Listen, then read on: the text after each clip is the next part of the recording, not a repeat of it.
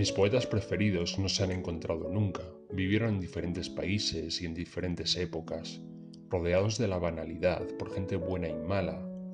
Vivieron modestamente, como un manzano en un jardín. Amaron las nubes, levantaban la cabeza, por encima de ellos fluía una gran armada de sol y de sombra. Era como una película que no tenía nunca final.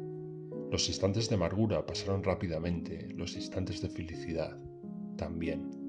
A veces sabían qué era el mundo y escribían duras palabras en un papel sedoso. A veces no sabían nada y eran como niños en un patio de recreo cuando caía la primera gota de una cálida lluvia.